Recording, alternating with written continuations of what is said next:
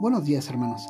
Estamos iniciando un nuevo año y a pesar de las dificultades del año pasado, los hijos de Dios podemos decir que nuestro Padre Celestial fue fiel y misericordioso con nosotros en todo momento.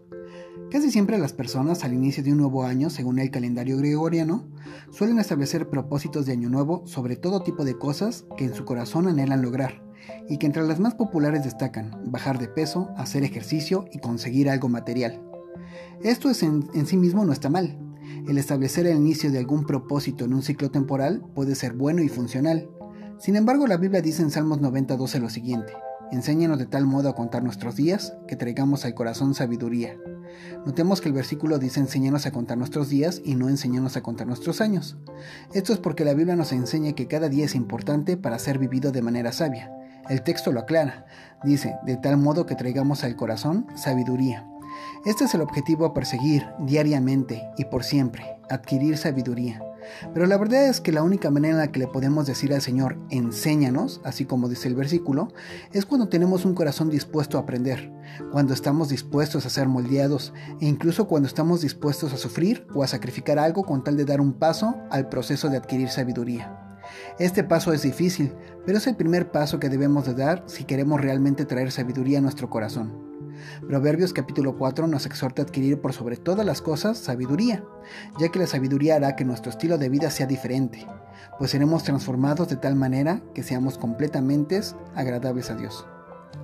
Estamos iniciando el año y es un buen momento de preguntarnos, ¿qué tanto mi corazón está dispuesto a aprender? ¿Y qué tanto deseo ser moldeado por Dios? ¿Estoy dispuesto a sacrificar o incluso a sufrir con tal de adquirir sabiduría que únicamente Dios puede dar? Este es el mejor propósito que podemos desear para este año que estamos iniciando. De hecho, todos los dones y también los ministerios van encaminados hacia el aprendizaje en cierta manera, pues todos están destinados para que las personas puedan ser edificadas, adquieran sabiduría, conozcan mejor a Dios y puedan llegar a la estatura del varón perfecto, que es nuestro Señor Yeshua. En Efesios capítulo 4 del versículo 11 al 13 dice, y él mismo constituyó a unos apóstoles, a otros profetas, a otros evangelistas, a otros pastores y maestros, a fin de perfeccionar a los santos para la obra del ministerio, para la edificación del cuerpo de Cristo, hasta que todos lleguemos a la unidad de la fe y el conocimiento del Hijo de Dios, a un varón perfecto, a la medida de la estatura de la plenitud en Cristo Notemos que dice que todos los dones que Él estableció tienen el único propósito de perfeccionarnos, de edificarnos, de que todos lleguemos a una misma fe del conocimiento de Dios y de que también lleguemos a la medida de la estatura de la plenitud en Cristo. Así que esta no es cualquier sabiduría, no es terrenal, sino divina. Proviene únicamente de Dios por medio de su palabra para que podamos crecer de manera agradable ante sus ojos.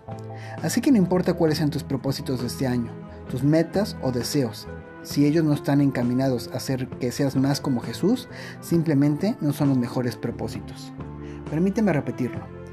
Si tus propósitos, deseos o metas de este año no están encaminados a que seas más como Jesús, simplemente no son los mejores propósitos. Los verdaderos hijos de Dios sabemos que lo verdaderamente importante es ser más como Jesús. Así que este año 2021 deseo que tengamos corazones enseñables y dispuestos a adquirir sabiduría. Deseo que cada día puedas crecer más a la estatura del varón perfecto y que sobre todas las cosas aprendas a valorar cada día como una oportunidad para obedecer y agradar el corazón de Dios al ser más como Jesús. Esa es mi oración por ti y por todos nosotros. Me despido de ti con amor fraternal. Soy tu hermano en Cristo Dan Morales del grupo de varones de restauración familiar. Que el Señor los bendiga y no olvides mantenerte conectado. Shalom.